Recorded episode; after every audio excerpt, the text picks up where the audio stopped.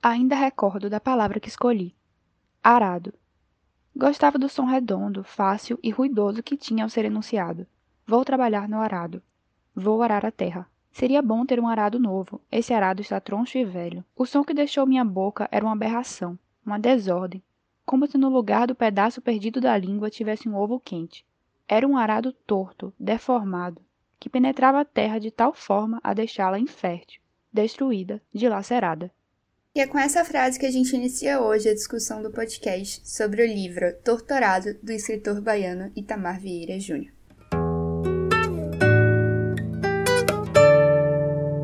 Bom dia, boa tarde, boa noite, bem-vindos a mais um episódio do Partido Literário. Eu sou Daniel e eu queria ter um chapéu grande. Eu sou Bruna e fazia muito tempo que eu não dava cinco estrelas para um livro. Eu sou Luísa e eu queria provar da faca do cabo de marfim.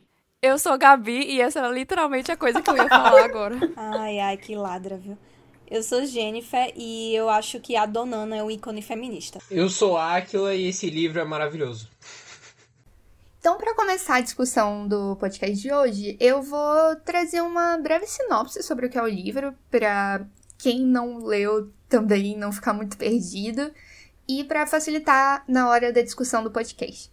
Então, o livro Torturado, ele acaba sendo um retrato sensível e poético das condições de vida dos trabalhadores de uma fazenda no sertão da Chapada Diamantina. E ao longo do livro, o Itamar Vieira Júnior, ele vai mostrando as históricas relações de subordinação do povo negro e pobre aos brancos.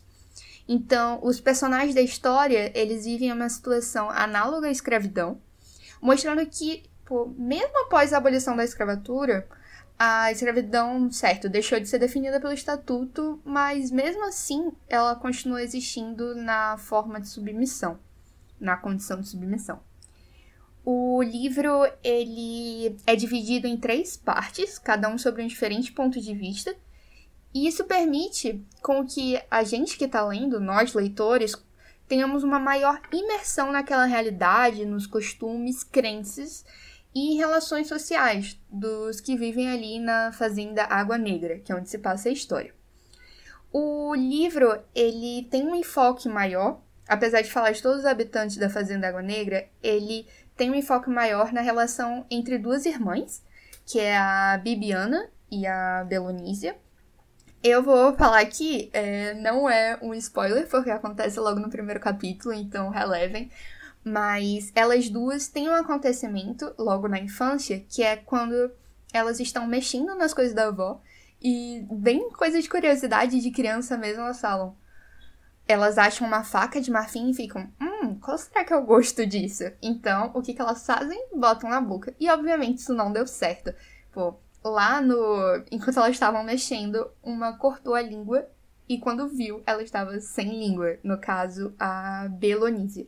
Então, o que acontece logo na infância delas é que a Bibiana acaba sendo uma porta-voz da Belonísia. E a Belonísia, por conta da falta de condições mesmo de ir para o hospital, fazer fisioterapia, acaba ficando muda por conta desse acontecimento. Então, a, ela acaba tendo uma relação de dependência que acaba se aumentando ainda mais é, a intensidade da relação delas, realmente uma relação de amizade, de irmandade entre elas duas. Então, a gente tem ali uma relação entre elas duas, a primeira parte é sobre a Bibiana, a segunda parte é sobre a Belonísia, e vai contando como é que elas duas elas têm uma relação que apesar de todas as dificuldades e todas as questões que elas passam ao longo do livro, essa relação ainda é muito forte. O que elas sentem uma pela outra ainda é muito forte. E agora que eu dei esse resumo, que acabou não ficando tão breve assim, mas espero que tenha ficado bem explicativo para quem ainda não leu o livro, ou quem já leu, mas não tá lembrado, enfim.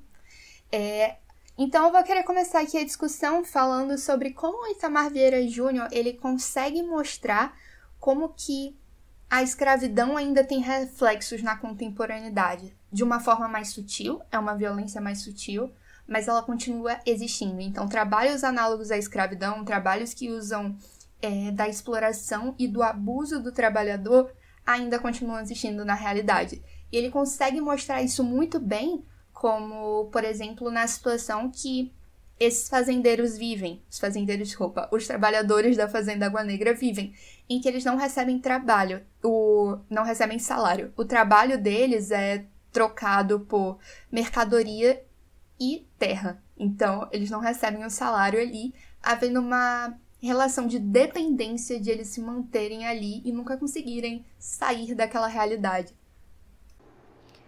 É, inclusive, depois da, da abolição né, da escravidão aqui no Brasil, é, poderia-se dizer que a forma mais escancarada que houve trabalho análogo à escravidão posteriormente foi no meio rural, né? Foi pelos trabalhadores rurais. E, inclusive, é o que mais predomina até hoje. Quando a gente fala sobre trabalho análogo à escravidão, seja no Brasil, seja em países um pouco mais é, não industrializados, eu diria, né? É, o meio rural realmente, exatamente como é descrito nesse livro, é o que demonstra exatamente a como seria o ponto alto, a maior preocupação, né, nesse quesito que a gente fala. E eu achei interessante que ele ilustra muito bem o que acontece, né, de uma forma didática. É bem aquele negócio de se você não está entendendo, quer que eu desenhe? O livro basicamente fez isso. Você não entende como é o trabalho análogo à escravidão hoje em dia? Porque mesmo não sendo um livro atual, eu não sei exatamente se ele foi feito nos dias atuais, assim, nesse passa. Mas mesmo assim, ele retrata muito bem. Então eu poderia dizer que ainda é um. É, um, um assunto extremamente atual. Enfim. E eu acho que ele basicamente desenha né, essa forma, ele faz a forma de como seria exatamente é, todo o passo a passo, né? É a criança que já nasce naquele meio, que é difícil sair, praticamente não sai. É a mulher que não consegue arranjar outro emprego, que só consegue ficar em casa. É o marido que, além de explorar ela, né, é explorado pelo próprio patrão. Eu gostei muito de, das passagens do, dos Peixoto, né, que é o, a família do, da fazenda de que eles só vão lá para cobrar, né? O trabalhador é que faz literalmente tudo e os Peixoto vão lá de vez em quando só para cobrar, para pegar a parte que teoricamente é deles e ir embora. Então, eu achei bem legal esse retrato de uma realidade que ainda é bem triste e que já tem centenas de anos. Sobre isso que Jenny falou, sobre como real a gente não sabe como é um trabalho análogo à escravidão. Em que muitas vezes está perto da gente, mas a gente não tem ideia de como é que funciona por conta da nossa alienação, realmente. Porque assim, quando eu vi que esse livro ele falava sobre um trabalho análogo à escravidão, eu já estava imaginando bem o que acontecia na época da escravidão mesmo, que era uma tortura explícita, com chicotes e violência explícita, mas o que acontece na realidade é que essa violência ela tem uma forma muito mais sutil de expressão, mas que continua sendo maléfica de qualquer forma. Então, em vez de a gente ver um chicote, o que a gente vê na realidade é uma troca de salário por mercadoria e terra, ou diversas outras formas que uma, um trabalho análogo à escravidão pode ter. Isso acaba fazendo com que ele passe muito mais despercebido pela sociedade e que muitas vezes gere aquelas discussões de ah, será que é um trabalho escravo mesmo? O que pode fazer com que esse seja muito mais difícil de se reconhecer em uma situação análoga à escravidão e de fato é, falar abertamente sobre isso e denunciar ou sair daquela realidade. E o que muitas vezes acontece é uma narrativa de ah, era só você sair desse trabalho análogo à escravidão, você não saiu porque você não quis. Mas o que acontece é que eles estão ali por uma questão de necessidade, que acaba nem fazendo com que eles queiram questionar, porque eles dependem daquilo para sobrevivência. Então, como é que a gente pode pedir com que um trabalhador que não tem nada e que necessita daquilo para subsistência falar, ah, é só você sair daquele trabalho. Não. Ele tem aquela terra, ele vive naquela terra, na realidade, mas ele não tem aquela terra de fato. Então, tudo que ele tem, entre aspas, na verdade não é dele. E ele depende de outras pessoas que estão hierarquicamente acima dele para sua sobrevivência. É, então, sobre esse tópico da, do trabalho análogo à escravidão, foi algo que destacou bastante nesse livro. Realmente, também eu também percebi isso e fiquei surpreso com esse relato do campo, né? Que, como vocês falaram, às vezes a gente passa despercebido, né? Não é noticiado que tá rolando trabalho na escravidão. Só que às vezes se a gente olhar para uma casa, por exemplo, em São Paulo, na Grande São Paulo, que tem um monte de imigrante lá fazendo roupa por 20 centavos por dia. Ou, enfim, aquelas fábricas lá da Apple que na, na China que tem umas crianças trabalhando. Então ainda é uma parada que é, foi abolida, mas ainda perpetua ainda hoje em dia, né? E algo que me marcou mais ainda não foi nem nesse sentido de haver o trabalho análogo à escravidão, porque nessa fase que é anos 70, anos 80, anos 60, anos 70 esse livro, né? Porque tá falando da, que a televisão chegou lá é mais o, é, a perspectiva do povo que vivia lá. A gente vê que não é uma parada daqui, não é como é retratado normalmente como um, um povo é, passivo, um povo inerte, que não tem consciência do que está acontecendo, é, que é um povo, é, entre aspas, manso, né, que são tratados nem como gente. Né? Então eles têm consciência do que ocorre, mesmo tendo a questão do respeito como o Zeca Chapéu Grande e a Salu tem pelo, pelos, pelos Peixotos ou pelos Jones depois, é, ainda tem, eles ainda sentem aquele sentimento de pertencimento à terra, que eles chegaram lá, eles é, saíram da sua, por exemplo, o Zeca Chapéu Grande, né, que é o pai da Belonísia e da Bebiana, saiu da casa da Donana e foi lá pra mata, teve aquela jornada que ele passou, né, e chegou naquela terra falou com o Peixoto, que é o, o fazendeiro, e começou a construir aquela, a, a, casa dele. Então, meio que o livro trouxe a perspectiva muito da, da, ati, da do papel ativo né, que esse, esses povos tinham, essa população, esses é, descendentes de escravos tinham, que eles têm consciência sim do que, da luta deles, da, do que ocorreu no passado dele, da história dele, e meio que a gente tem a oportunidade de presenciar meio que uma evolução, entre aspas, uma evolução no sentido de transformação, né? Do, desde o Zeca Chapéu Grande com aquela posição ainda um pouco de não querer confrontar os fazendeiros, mesmo tendo consciência do qual é a situação deles é, em relação ao trabalho, né? Que eles não recebem salário nenhum, eles estão lá só pelo pela poder construir a terra e a casa de barro, né? Para ser uma efêmera e pro, pros primos, pro sobrinho, pros filhos dele já tomando consciência com o Severino, enfim. É, foi uma perspectiva bem legal que esse livro contou de forma maravilhosa e esse tipo bem assim passional, apaixonante, não sei descrever, foi muito legal, achei. Cara, sim, isso que você falou me lembrou, por exemplo, isso da cidade, né, de que a gente vê formas de exploração até na cidade que ela até fala no livro, não lembro se foi a, é, a Bibiana, falando como que mesmo na cidade existem, existe exploração mesmo assim, só que de outras formas. E também tem essa questão do barro, que mesmo eles morando ali, tendo nascido ali, e fazendeiros chegando muito depois deles, e se auto-intitulando os donos daquela terra, eles nasceram ali e não podem nem ter uma casa de tijolo, uma casa com objetos duráveis. Eu acho que foi algo que me marcou muito nesse livro, que foi isso das casas, de elas terem que ser de barro e de palha, e eles não poderem produzir nenhuma moradia decente. Eu acho que é o a maior marca da falta de dignidade daquela situação ali. E por último que você falou de como eles têm vão adquirindo essa consciência sobre as formas de exploração deles, é muito legal ver que a Bibiana, ela adere isso para ela e quer se tornar professora. Ela quer sair daquele local que ela está tendo abuso e ela vê a situação precária e ela, ela quer sair dali para voltar e poder melhorar aquela situação de alguma forma.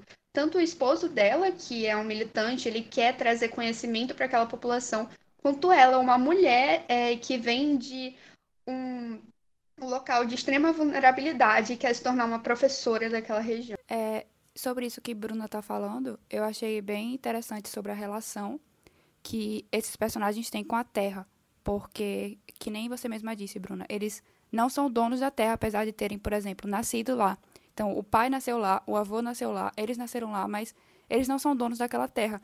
E tem, inclusive, uma, uma passagem que a, a mãe da Bibiana e da Belonísia, ela tá explicando para a, a patroa, no caso, a dona da fazenda, que a, aquela terra vive dentro dela, né? E que não tem como eles tirarem aquilo dela. Ela ela nasceu ali, ela não nasceu ali, mas ela chegou ali, teve os filhos ali, ela ajudou a parir todo mundo, como ela mesma fala, é, e que aquela terra vive dentro dela, sabe? E não é uma coisa. Eles têm a, o papel, o certificado ali, que eles são donos, mas quem está ali naquela terra vivendo, quem está ali naquela terra a vida inteira, são justamente as pessoas do livro. É, e é muito interessante como eles têm isso para eles, sabe? Como aquela terra ali é deles, inclusive porque os mais velhos ainda têm esse respeito com os donos da terra e tudo mais. E é muito legal isso que o livro traz, uma passagem de geração em que os mais novos, eles já têm uma consciência maior é, de que eles têm direito sim, de que eles vivem naquela terra, então eles merecem algo, que do jeito que está tá errado. E isso a gente vê em alguns outros livros que retratam desse tema, e foi uma coisa que eu gostei muito, justamente essa mudança de pensamento que a gente pôde acompanhar. É muito, é realmente muito legal essa, essa coisa do barro e como eles, é, dessa lembrança constante, né? E outra coisa também que me lembrei agora foi a questão da em relação à consciência é, da, daquele, daquele povo que vivia lá na, em Águas Negras, em, enfim, em vários territórios, é que o próprio Zeca Chapéu Grande, para mostrar que mesmo ele tinha aquela, aquela relação de gratidão para vo, vocês entenderem, Zeca Chapéu Grande é meio que um dos é um líder é, que representava toda aquela aquele pessoal, o povo lá que morava em Águas Negras, que trabalhava para os Peixotos. Então meio que ele tinha uma relação de liderança religiosa, ele até era o curandeiro, entre aspas, da, do, é, daquele povo lá. E era o pai da Belonísia Bibiano, como eu falei anteriormente. Enfim, e para mostrar que ele tinha essa, essa questão de consciência, mesmo tendo a relação de gratidão com os fazendeiros, é ele que traz a, a escola para lá, para Águas Negras. Ele que vai ter em luta, conversa com o padre para que traga a escola, porque ele sabia que como instrumento de transformação, educação para as filhas dele. E ele tinha essa necessidade de querer que elas se educassem, tanto que a Bibiana vai se torna professora. E, e, e mesmo assim, ainda é, ele tendo essa conquista de colocar. É, isso, exato, Bruno. Mesmo ele sendo analfabeto. Ele tinha essa noção. Então, mesmo ele é, tendo essa relação de gratidão, ele lutou, foi lá, convence, convenceu o padre, encheu o saco do padre, convence, conseguiu convencer ele a colocar a escola lá. E mesmo assim não foi reconhecido aquela luta, foi suprimida mais uma vez essa, essa voz dele. Que é uma parada que eu vou, vou embalar, que marcou bastante, é, me marcou assim, porque essa, é, essa corte poético, vamos dizer assim, da voz desse povo. Porque, assim, me pegou bastante, voltando ao início é, do podcast, né, que a Bruna trouxe, que é o corte da língua da Melonísia. Porque eu, eu falei, caraca, velho, por que o Itamar colocou isso? Porque ele quis fazer essa representação de uma faca cortando a língua de duas crianças. Aí eu fiquei pensando, nossa, ok, marfim. Tá bom. O que que marfim tem a ver com o que pode representar? Aí eu viajei falando, ok, tem um que na África? Marfim.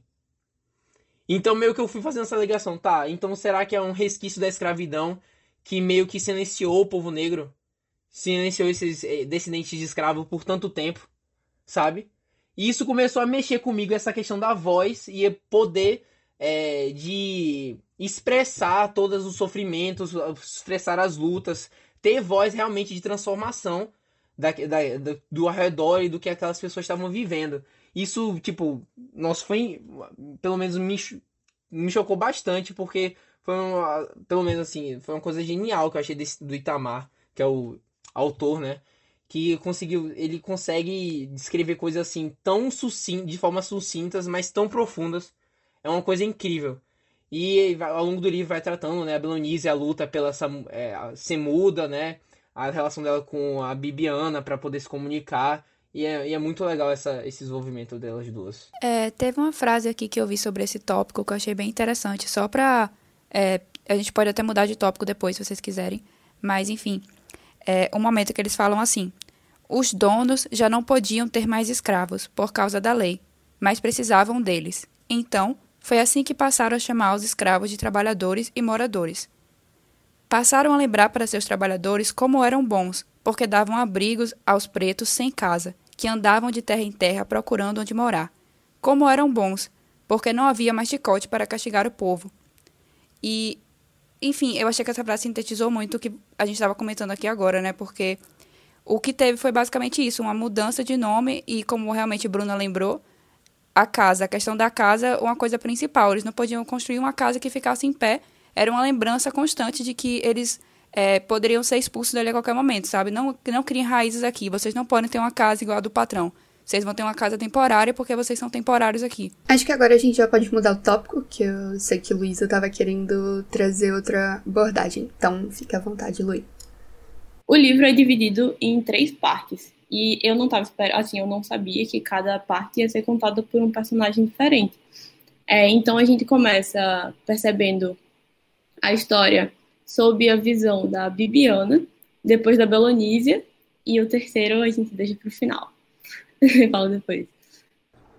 Rapidão, deixa eu falar uma coisa. É que eu lembro que quando a Bibiana foi embora, a Belonísia até falou assim: e agora quem é que vai falar por mim? Porque quando ela ia à escola, eu lembro que ela falava bem assim, quando eu ia à escola, né, quando eu saía de casa, que eu ia para outros lugares, era a Bibiana que interpretava o que é que eu queria e passava isso para as outras pessoas. Porque em casa ela conseguia, né, enfim, dar os pulos dela e conseguia ser entendida. Por fora, a Bibiana fazia isso pelas duas, no caso. A Bibiana falava por ela e pela Belonísia. E aí, quando a Bibiana foi embora, né, ela ficou. E agora? Quem é que vai falar por mim? Como é que as pessoas vão me entender, né? Porque agora ela realmente ficou sem língua. Porque ela perdeu a irmã. Caraca, e você falando disso, é massa porque começa uma jornada nessa quebra delas duas. Como você falou, que vai ser, vão se separar. Fez a cirurgia para tirar. Não sei como é que faz, tirar as cabeças coladas. E, velho, é muito legal porque não mostra diálogo, eu não sei, só se eu estiver muito enganado, da Belonísia.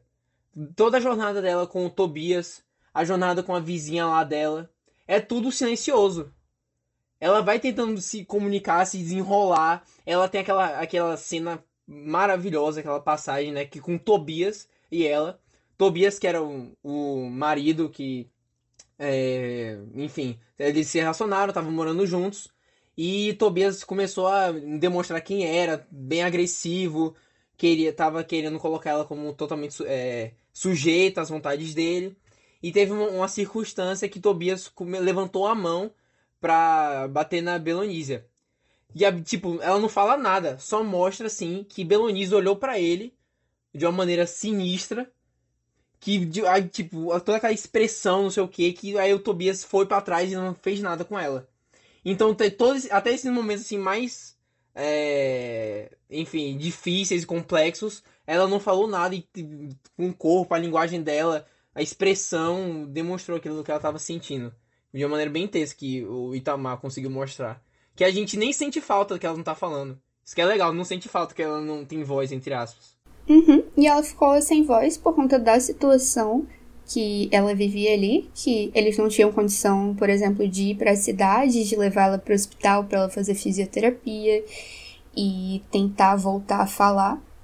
Então, como eles basicamente ficavam presos ali naquela fazenda, tanto geograficamente quanto é, psicologicamente, né? Por, quer dizer, por questão de necessidade, acabou dificultando com que ela pudesse voltar a falar. Então, ela passou a vida toda dependendo da irmã, da, dependendo da Bibiana, para conseguir se expressar e falar durante a infância. Depois, sim, ela deu um jeito de lidar com isso, mas no começo, até no, na parte que é do ponto de vista da Bibiana, a gente vê que o principal motivo de ela não querer ir embora dali é pela culpa que ela sente de deixar a Belonísia sem ter como se expressar. E então, de um lado a gente tem a Bibiana, que sente culpa, e do outro lado a gente tem a Belonísia, que tá sentindo mágoa por a irmã é, ter abandonado ela, sendo que ela precisava dela ali para poder é, se expressar e falar, realmente. Era uma voz que ela tinha ali. Essa parte que acho que foi a Akla que falou sobre a separação delas, que eu senti, não sei se, você também, se vocês também sentiram, é que na verdade a separação delas começou antes da Bebiana ir embora. Que a partir do momento que a Bebiana viu aquela cena ali no embaixo da árvore, que ela assumiu que a Belonísia estava com o primo, é, foi como se uma coisa dentro dela tivesse realmente, tipo, quebrado e, e, não se restaurou. Ela ficou sempre com esse pé atrás, sabe? Tem até uma passagem do livro que ela fala assim, que ela acreditava que nenhuma das duas iria traçar aquela linha imaginária. Tipo, as duas queriam, mas nenhuma das duas iria traçar aquela linha imaginária que ela imaginou que a Belonísia tivesse traçado. E desde esse momento é, já começa essa separação, é como se fosse uma coisa gradual. Aí, a partir desse ponto, já começa, e no momento que ela vai realmente embora, é só a finalização desse processo aí de separação que foi acontecendo, na verdade, com aquela quebra de confiança, mas de uma coisa que não aconteceu. Porque quando a gente vai ver a parte da Belonísia, é, aquilo ali não aconteceu de verdade, de acordo com a Belonísia. Foi uma coisa que a Bibiana imaginou ali. É, você percebe pela narração da Bibiana que ela é bem diferente da Belonísia, apesar de serem parecidas, elas são, elas são muito diferentes. O jeito que elas veem o mundo, etc. A Bibiana era uma pessoa assim mais é, como, como chama a pessoa que tem aquele pé mais atrás, é mais desconfiada mesmo, um pouco meio paranoica com as coisas, e a Belonísia já é completamente diferente nisso, já é uma coisa mais paz e amor, e enfim. Acho que vale a pena a gente entrar agora no tópico da escrita do autor, que eu lembro que a Luísa também queria falar sobre. É uma coisa que, que eu gostei muito da forma como o autor escreve, que ele não fica usando palavra rebuscada, não fica buscando mil sinônimos para escrever de uma maneira super culta, com olhar externo sobre aquela situação ali. E do nada a minha internet ficou muito melhor e agora eu consigo ver todos vocês. É, ele escreve de uma maneira como se ele fosse só um intermediário entre é, o que o povo de Água Negra está sentindo, pensando, achando, vendo o que comem, como vivem e tudo mais, do que é, alguém que está fazendo algum relato sobre outras pessoas. É, eu gostei muito disso. É, então, eu, eu não senti muito é, como se tivesse um filtro entre o que estava acontecendo é, nesse lugar que, dessa história que a gente leu e o que estava passando, sei lá, pela, entre aspas, cabeça do autor, porque era realmente é, foi tão direto o contato, eu gostei demais, assim, a forma como, é, como ele conseguiu comunicar o que estava acontecendo, como ele conseguiu narrar a história, foi muito direta, foi como se realmente os próprios personagens tivessem, tivessem falando, porque a maioria é analfabeta, então é, ia, ficar, ia ficar um contraste muito, sabe, muito tosco se, é, se a, a forma como ele escrevesse fosse é, fosse de outra forma, fosse rebuscada, fosse de qualquer outra forma que não fosse essa, como ele fez. Então, é, foi algo a mais. É como se a forma da escrita realmente colocasse a gente bem em contato mesmo com, com o povo de Água Negra. Eu gostei disso. Foi um belo toque. Uma coisa muito triste, que é um fato aí, uma curiosidade, é que o livro foi primeiro publicado em Portugal e ficou primeiro famoso lá em Portugal e depois aqui no Brasil. Só depois ele foi publicado aqui. E eu achei isso, sério, uma das coisas mais horríveis que eu poderia escutar sobre isso. O, o livro sobre nossa própria. Ah, meu Deus. Sério, que horrível. Falando sobre a linguagem do livro, porque o Itamar, ele é doutor, né? Ele é um acadêmico e mesmo com toda essa formação, na verdade, por causa dessa formação, que ele também estudou de forma acadêmica a comunidade quilombola, ele é, doutor, ele é mestre em geografia. É... Meu Deus, deixa eu ver aqui. Enfim, ele é mestre em geografia e doutor nesses estudos étnicos, se não me engano. Então, ele, por conta disso e também por conta da vivência dele, porque ele, como um bom nordestino, ele não acho que não teria sentido ele tentar colocar a linguagem rebuscada ou tentar colocar de outra forma do que foi posto é, em Tortarado. Foi tipo totalmente coerente, sabe? É, é algo muito natural. Eu acho que se você não parar, você começa a ler e você tipo é você emerge naquela, você fica, faz parte realmente do livro, você está lá junto, você ainda percebe que algumas partes do livro, a Bibiana e a Belonísia, não sei qual, se não me engano, fala que ainda trata disso da linguagem, né? Que quando era pequena não ia entender o que estava acontecendo lá na linguagem médica, ou pelo menos dizia, ah, foi isso que disseram pra gente. Mas depois a gente descobriu que realmente significa, significava outra coisa. Então esse jogo de linguagem realmente foi muito interessante, eu gostei também demais. Isso aí, concordando com vocês aí. Aqui do Brasil, que fala tanto sobre a cultura brasileira. Tipo, é um livro muito rico nesse sentido, né? O Itamar, ele é de Salvador. E ele a todo momento coloca questões sobre religião, questões sobre os costumes de, da comida e tudo. E a gente fica acostumado, estou falando da gente numa generalização, mas enfim, a ler livros é, estrangeiros e que falam tanto de coisas que a gente acaba até assimilando como se aquilo fosse uma cultura meio geral e se acostuma ao que aquelas pessoas fazem, ao que aquelas pessoas comem, às festas delas. E aqui a gente teve um retrato assim de tudo muito brasileiro, é, muita coisa, é, costumes, festas religiosas, é, enfim, foi muito rico. Foi um livro que a gente consegue, a gente vai lendo, a gente pensa, ah, eu já ouvi falar disso, eu conheço isso aqui, isso aqui é uma coisa que eu sei o que é e você se reconhece ali, é muito interessante. Então é isso, gente. Antes de começar a parte com spoilers, eu queria agradecer a todo mundo que ouviu até aqui. Foi o nosso primeiro livro de um escritor brasileiro. Então, obrigada, Aquila. A gente não poderia ter uma escolha melhor. Pô, mesmo após a abolição da escravatura, a escravidão, certo, deixou de ser definida pelo estatuto, mas mesmo assim ela continua existindo na forma de submissão, na condição de submissão. O livro ele é dividido em três partes, cada um sobre um diferente ponto de vista, e isso permite com que a gente que está lendo, nós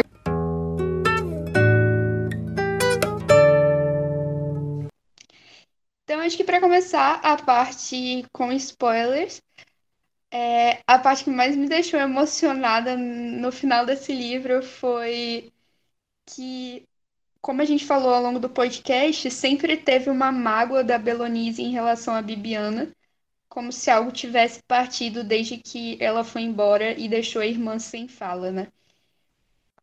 E a parte que fala que a Belonísia finalmente perdoou ela por completo, perdoou a Bibiana por completo, para mim foi muito bonito, porque os tudo ali basicamente eram como se elas fossem uma só, como a Jenny falou.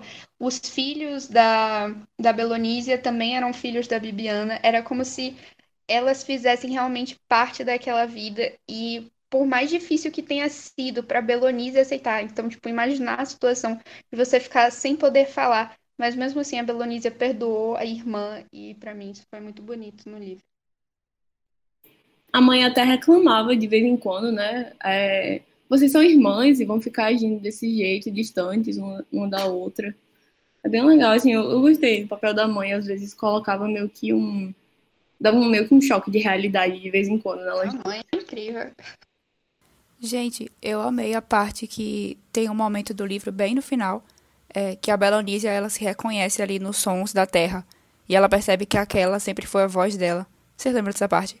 Essa parte eu achei sensacional. Ela fala que ela sentiu que desde sempre é, o som do mundo havia sido sua voz. Meu Deus, sabe? É, enfim, a Belanise foi uma personagem incrível. As partes dela, é, eu, é, claro que eu amei também as partes da Bibiana, mas as partes da Belanise é tudo que ela sentia, né? Porque a gente não tem tanto contato com os pensamentos dela na parte da Bibiana.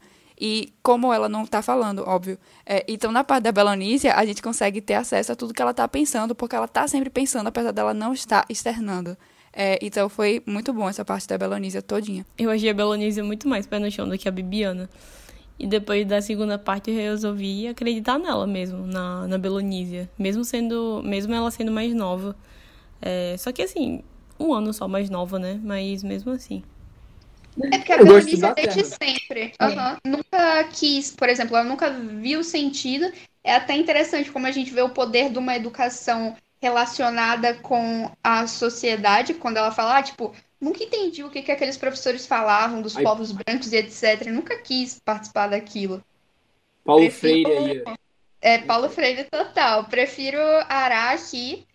E o massa é que ela se alfabetizou, né? Mesmo assim, ela tomou a decisão de seguir com o caminho da Terra. Não é uma parada menos legítima do que a Bibiana, sabe? Acho que deixa isso bem legal bem claro que ela achou um propósito ali, quis seguir e achou a voz, né? Como a Gabi lembrou dessa parte maravilhosa.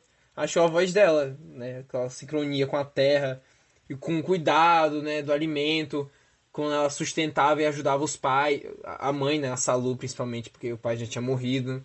Ajudou lá a vizinha dela, que estava sendo abusada pelo, pelo marido. E, tipo, outra parte, eu não sei se eu vou pular, pro fina, o final, realmente o final. Ah, a última frase, né? Não, assim, tudo. O final inteiro. A terceira parte inteira foi assim, Foi. deu uma, uma bela mudança, assim. Fala Estado quem é o do- narrador da terceira parte, Luiz. Ah, tá. É um, é um encantado. É, é um encantada. Gente, eu achei É, isso a gente genial, viu, é, tem a tipo, perspectiva do espírito da encantada. Assim. Porque ela apareceu no começo do livro, né? E eu falei, caraca, quem é essa, quem é essa pessoa? É, é. E perdidão, e depois ela aparece assim. É. Aí depois, logo no final mesmo da, terceira, da última parte, que é o final do livro também, ela começa a falar na segunda pessoa. E eu fico, caramba, você tá falando comigo. Se vocês entenderam por que, que ele começou a botar, tipo, você, eu acho que foi pra trazer aquilo da Belonice e a Bibiana serem uma só, mas essa parte eu fiquei. Ou talvez trazer a gente como personagem, pra, É pra por- gente tentar entender melhor.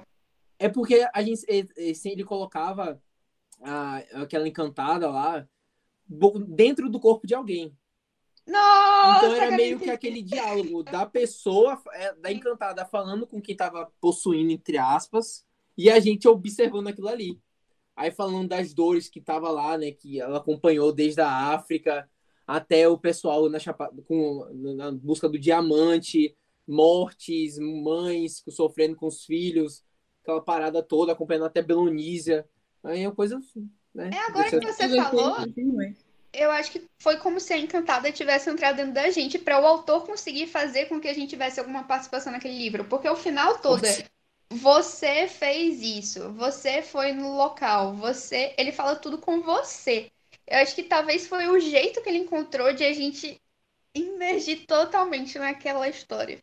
É, essa é a maravilha da literatura, né? É, Interpretações.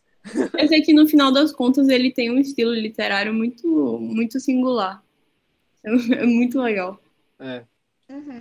realmente. E a gente vai se acostumando. No começo é meio confuso, mas depois a gente vai se acostumando. Sim, sim. Gente, essa parte toda da Encantada, vocês estão falando, eu tô ficando toda arrepiada, porque eu achei muito bonito é, o jeito que ele falava. Tipo, era uma coisa tão solitária, ela tava ali naquela terra há todos os anos e ela ficava ali, sabe? E ela procura. Ai, era o jeito que ele escreve essa parte. É muito bonito. É, é muito belo, assim. É belo. E o final do livro, que alguém foi falar e acabou não falando. Ah, foi Bruna, da última frase. Incrível também, sério. A última frase do livro. Quem sobrevive é o mais forte, né? Tipo, ela matando aquele tigre. E eu acho que foi A muito onça. É, matando a Tigre onça. não, onça que é, é brasileiro. Não, tigre É, não é brasileiro. Brasileiro. É, inclusive ela faz, ela faz uma brincadeira. Ela faz uma brincadeira com essa onça, né? Ela lembra daquela onça lá do começo, do, do pai das meninas, e aí ela fala: Mas essa onça de agora é outra onça, é a onça que quer acabar com, com eles, é a onça que cada dia faz mais vítimas, falando do, do brother, que eu esqueci o nome. O dono da terra. Aí eu achei Meu muito legal. Deus! Foi isso? Foi, leia de novo essa parte pra você ver. Foi Ela, ela que matou, então, cara? Foi, tipo aqui, o som de um arado arranhando a carne. Os Não, sons que a. então seu cérebro explodiu. Explodiu total, velho, agora. Era o que, tipo, o sonho dela, tá ligado? Tipo, a fa- o fantasma escreveu isso no início do, do início do texto. Tipo, a parte do observador, ela fala sobre como todo o ciclo que se repete da faca, entendeu? Porque o cara pega a faca e ela acaba pegando a faca e ele acaba matando. A mulher acaba matando a faca e ela se perde. Só que, tipo, a família conta de novo e, e acaba re- recomeçando o ciclo, sabe? Tipo, essa faca. Essa faca tem a promessia que ela sempre vai matar, um- vai matar o homem que tá, tipo, atrapalhando a mulher, entendeu? Eu não sei se eu interpretei dessa forma. Então, tipo, não sei se deu pra perceber, pelo menos eu percebi assim, desde o início da te a terceira, a terceira fase, né? Da terceira fase em diante, ele, ela começa lá atrás e vai explicando tudo o que tá acontecendo. Sabe? Que, tipo, que ela guardava a faca, ela deixou a faca guardada naquele lugar, blá blá blá, e, tipo, acabou deixando como presente. E no final das contas, ele. Mas não ela, foi com a ela faca, acabou não. matando o, o Tá, senhor, não, né? Foi? né? Foi com a Foi com faca. machado. Foi com arado. Não foi com a faca, não? Sério? Foi com a faca. Foi com Foi com a a faca. Ela foi com uma Acho que faca. foi com, foi Porque, faca. porque ela Ah, faca. ela, co- ela falou que corta, faca. como quem mata um porco. E ela, e, e tipo, e esse era o ciclo. Não, era- gente, mas calma, ela- deixa eu só que ver se eu entendi. tem, porque sabe? o que eu entendi foi que a, a avó matou o marido. Beleza, até aí tudo bem. Mas aquele final da onça. Ah. Então, tipo, a onça seria o Salomão, então foi a Bela. É, Ah. era o Salomão. E olha que, Foda. Daniel, Não, não você falando disso, porque pra mim tá, eu fiquei um pouco confuso, mas fechou direito então. Porque ela, ela o, enfim, o narrador coloca o som de um arado arranhando a carne. Os sons que a boca de Belonísia não era capaz de reproduzir, mas naquele instante soaram forte como um trovão. Então meio que foi um, tipo, Nossa, foi a faca, mas foi tudo aquela Mas. Ah, Cláudio, que você tá falando do negócio do, do arado? Explique isso, dos sons. Não, é porque é o final que mostra que a Belonisa vai matar o Salomão e fala que tipo, aí mesmo que, eh, sendo uma faca que Isso, tava correndo aquilo ali, dele. meio que o, o narra- é narrado pra gente como tipo o som de um arado arranhando a carne, os sons que a boca de Belonisa não era capaz de produzir ou o machado, é, o, mach- o som de um machado que nunca existiu desceu sobre a madeira. Então foi uma representação de várias coisas rolando, sabe, ligando ao, ao longo da história que foi colocado pra esse momento. A, son- a sonoridade, sei lá, sabe, foi Cara, a Pra Belonísia, mim, eu fiquei, meu Deus, inteiro, Suprema. E ela lá, atacando o cara com a faca, eu fiquei. Nossa, que bonito. Ela defendendo mim, o cara ela com, a faca no mim, cara. Eu fiquei, meu Deus. E era, e muito legal ficar dentro da cabeça dela, assim. Exatamente. É, vendo o que, que tava passando pela cabeça. Todo o processo mental dela, que ela. E eu, eu gosto muito da escrita, como muda também, não sei se Ah, vocês viram. sim, sim. Tipo, na visão dela, tipo, é é uma escrita mais. Parece com um, um linguajar mais natural, sabe? Eu não sei se, tipo. É tanto que tipo, no início do podcast, não sei se eu falei que tipo, eu gostei mais essa coisa nordestina, assim, de falar, sabe? Toda, todas as falas, os pensamentos Ah, dela e uma, mais. e uma eu- eu coisa sinto também foi, assim, é nordestino, interessante ficar é, dentro da cabeça de uma personagem que não pode falar, que não pode verbalizar as coisas, mas em nenhum momento eu, eu pensei, ai, que agonia, eu queria que ela tivesse falado alguma coisa, ou falado isso, ou falado aquilo. Nem na parte quando o Tobias começa a gritar com ela e E, inclusive, ela agradece a ela mesma por não poder falar naquele momento. Nem se ela quisesse, ela poderia. Ela tava agradecendo a Deus por não poder falar naquele momento, quando tava, o Tobias tava reclamando, sabe? Que ela preferiu sair da casa, tipo, se mostrar toda fortuna Sim. e ficar quebrando a sua raiva na- no mato, esperando que Tobias viesse, sabe? Tipo, mas eu achei interessante isso, como, a forma como ele expressa as coisas, sabe? E também falar o quê, né? Porque a cena inteira é tão ridícula como um todo que não precisa. Realmente não tem ela. Falar o quê, né? É ridícula por si só. Mas enfim, deixa eu lembrar se tem mais alguma coisa muito impactante no final.